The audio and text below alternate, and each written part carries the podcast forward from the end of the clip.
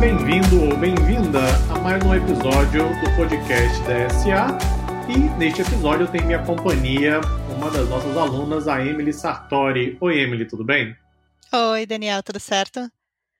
Tudo ótimo. O objetivo é a gente conversar um pouquinho e aproveitar aí a experiência da Emily, como está o dia a dia de estudos, a rotina, o que ela tem feito profissionalmente.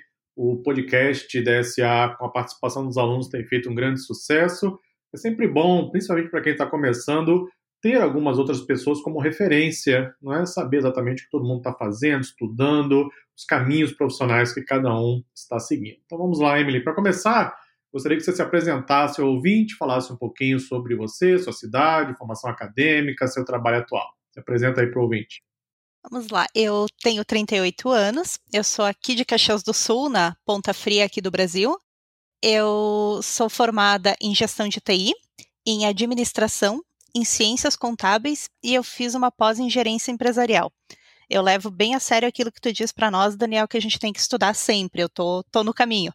Eu atualmente estou trabalhando na Deloitte, eu sou consultora de tecnologia sênior deles, que na prática quer dizer que eu trabalho com a parte de análise de dados dos projetos, principalmente de auditoria e de consultoria que eles têm. Eu trabalho com TI desde sempre, mas essa parte dos dados eu consegui entrar durante esse ano.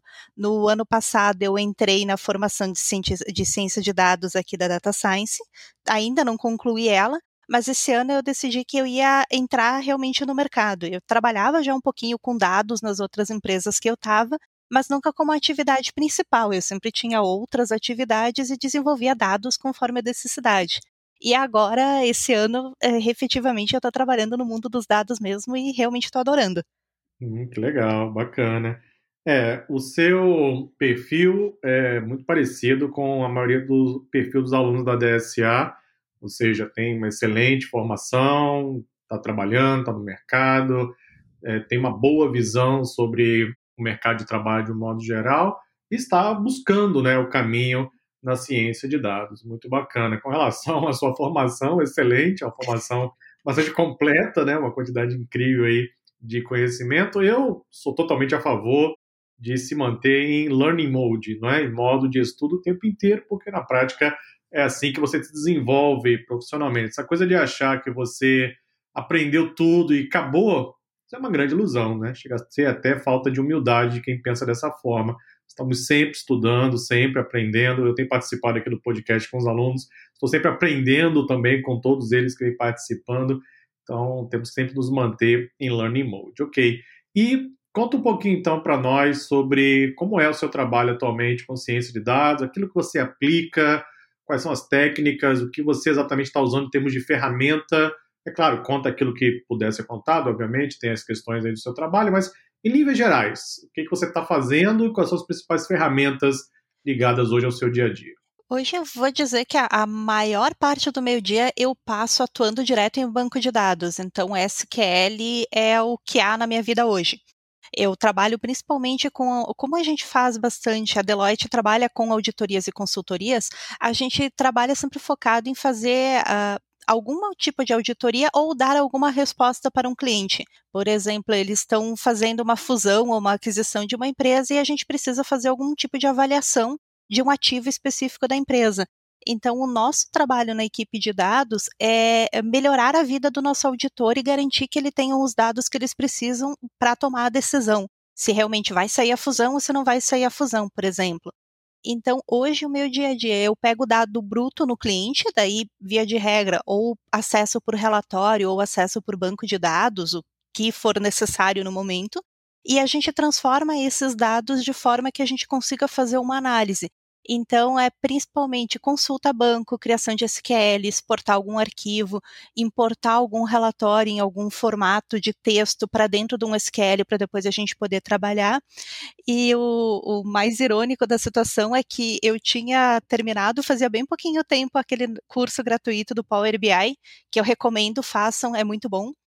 E a gente usa Tableau na empresa, então eu estou tendo que aprender uma ferramenta diferente da que eu estava acostumada, mas o, o importante é que, assim, sabendo os conceitos, a ferramenta a gente dá um jeito de aprender. Então, tem que saber o que que tu quer fazer, qual é a resposta que tu precisa dar depois a ferramenta que tu vai usar para isso, acho que é a que se adequar mais no momento, né?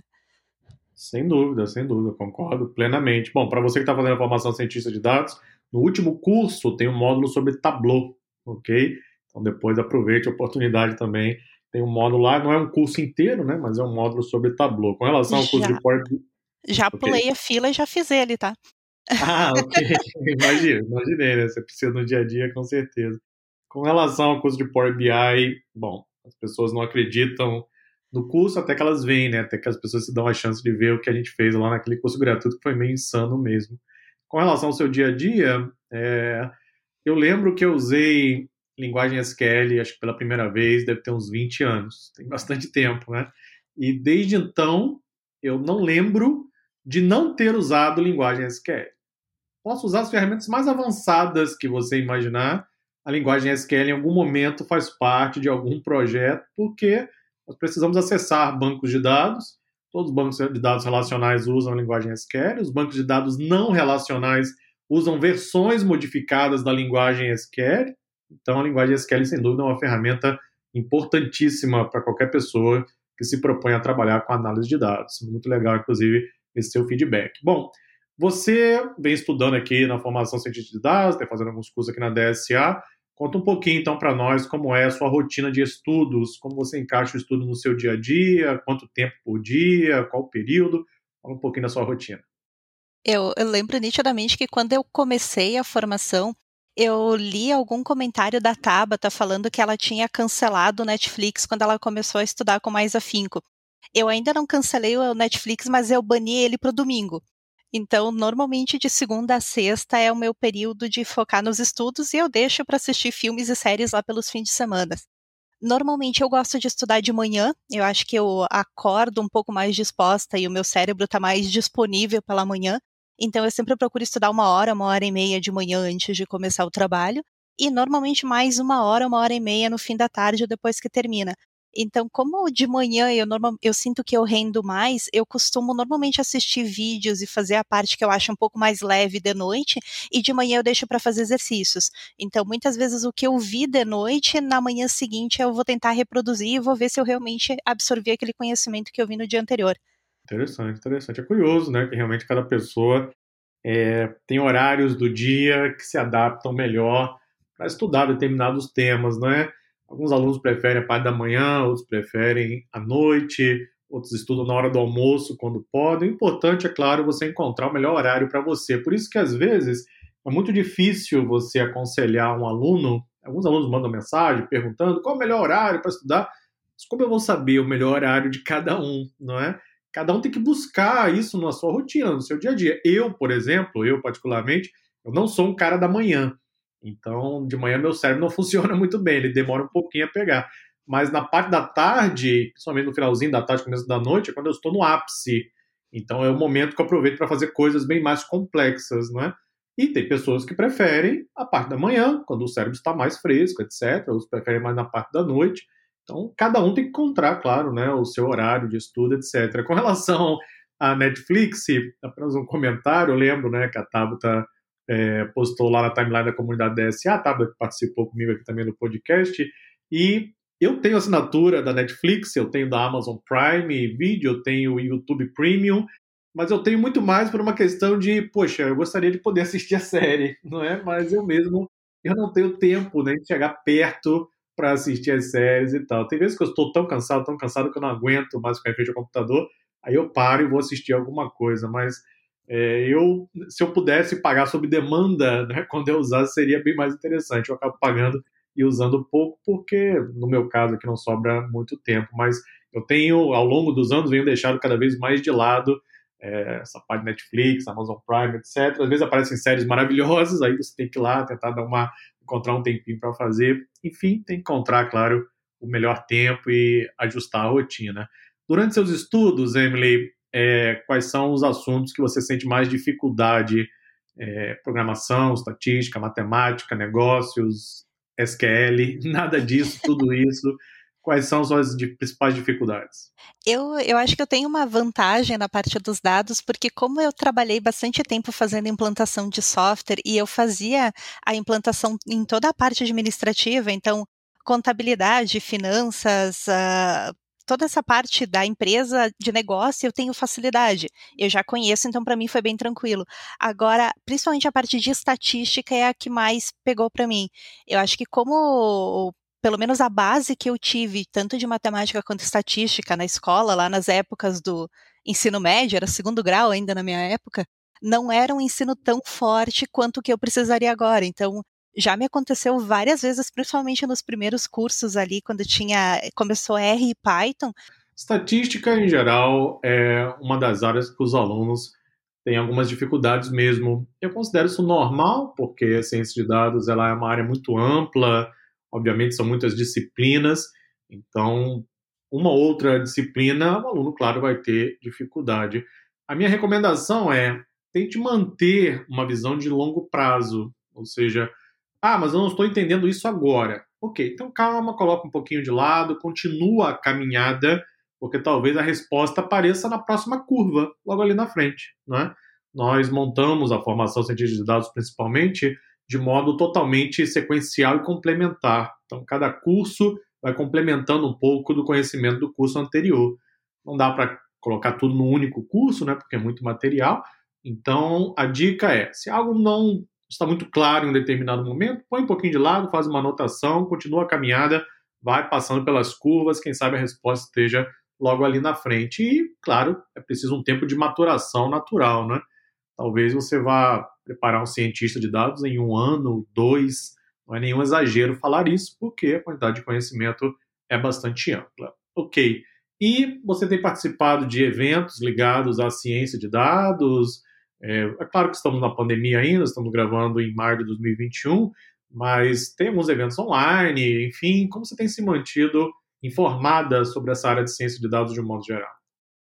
Uma coisa que eu estou dizendo que a pandemia trouxe um pouco de vantagem foi justamente esse mundo do online.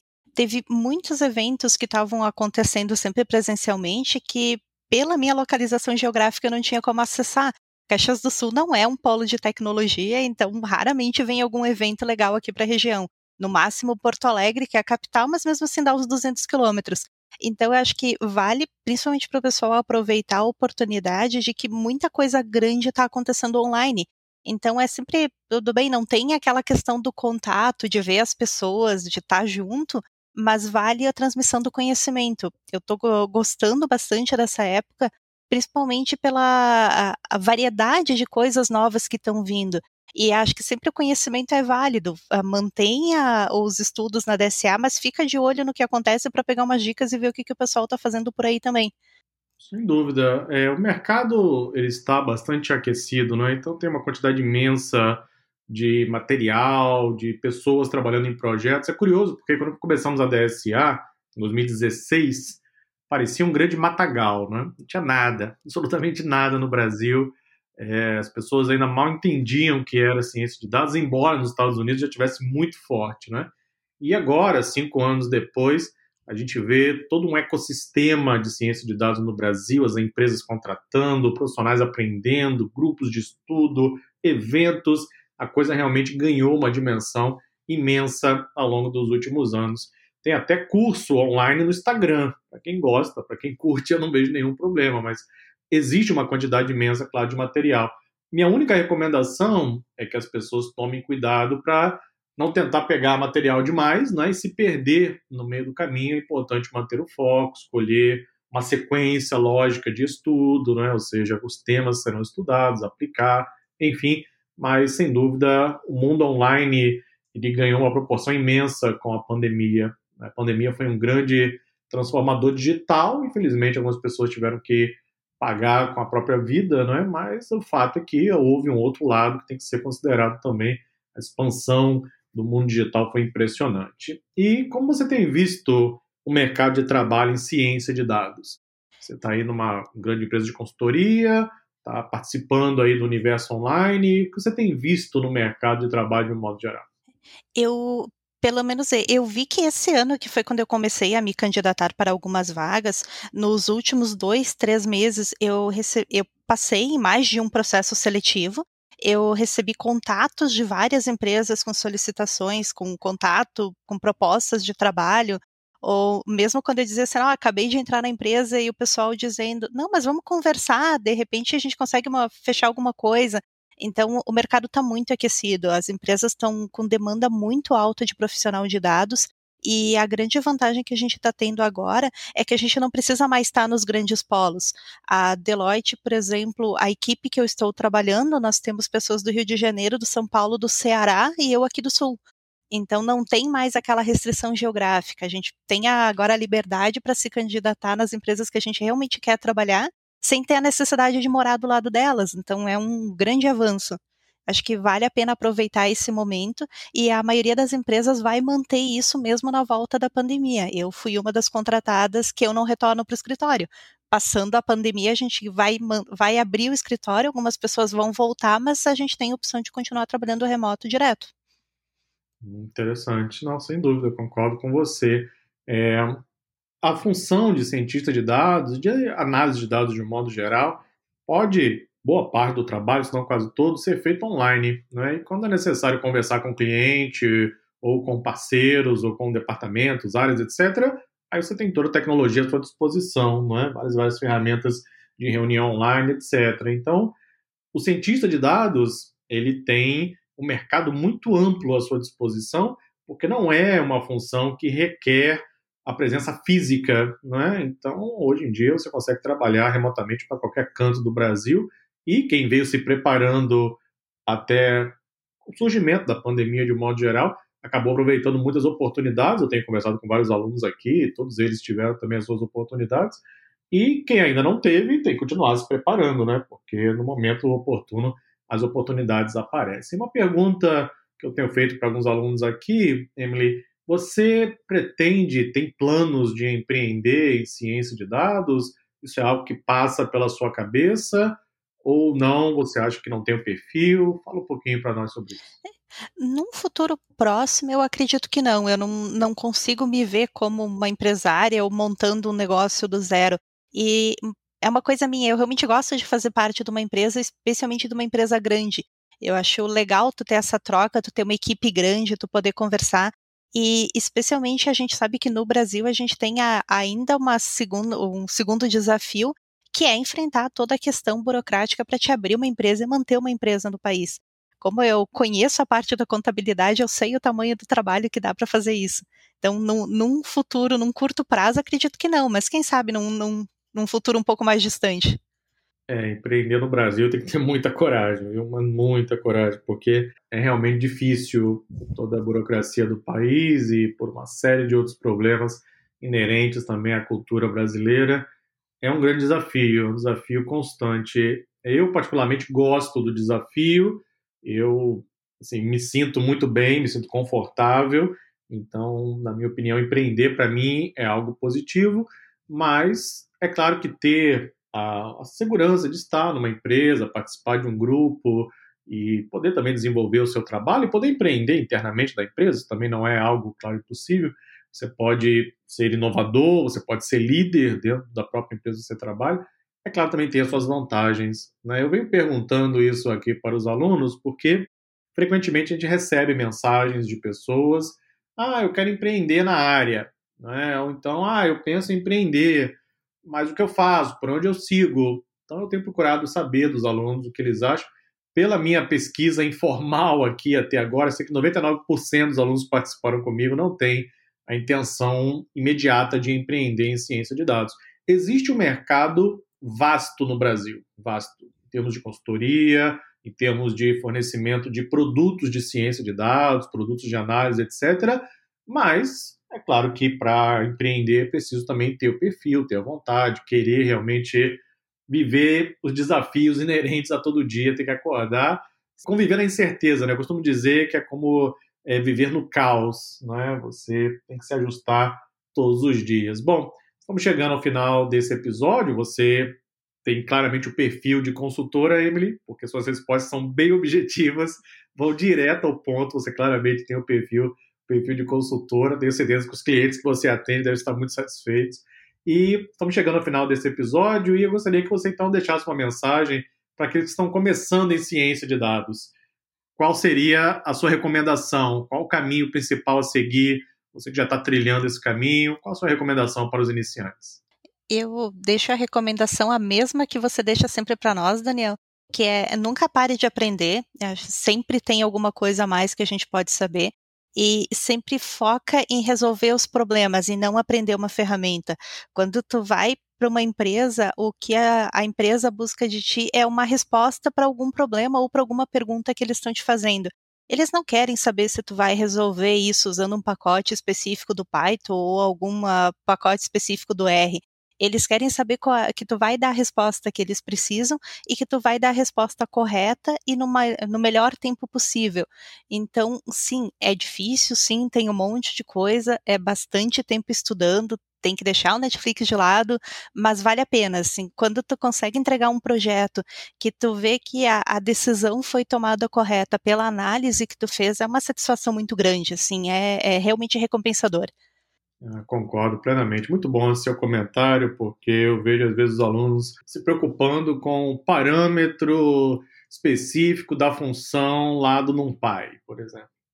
É claro você tem que aprender a ferramenta, ok, vai usar no dia a dia, mas isso não é o mais relevante. O mais relevante é você resolver problemas, né?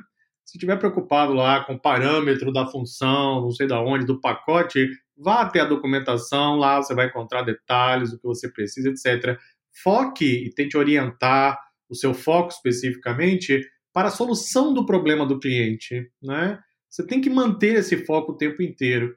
Eu estou conseguindo resolver o problema do meu cliente? Ok. Para isso eu vou usar Python, R, Scala, Java, eu vou usar Power BI, eu vou usar Tableau, eu vou usar a ferramenta que tiver à minha disposição. O importante é resolver aquilo que o cliente precisa. O cliente e os gestores, principalmente, também não estão nem aí preocupados se você vai configurar o parâmetro ou não lá naquela função. Se isso é muito importante para você entregar o seu trabalho, então tente dedicar algum tempo, vai na documentação, pesquise, pratique, etc. Mas o foco tem que ser na solução de problemas. Eu tento sempre trazer isso para os cursos, muitas pessoas ouvem o que eu falo, que bom, e eu tenho certeza que esse é um dos melhores caminhos. Ok, Emily, foi então um prazer conversar com você. Muito obrigado pela sua participação aqui no podcast DSA. Eu que agradeço, foi uma honra participar, Daniel. Ok, e assim concluímos mais um episódio do podcast DSA.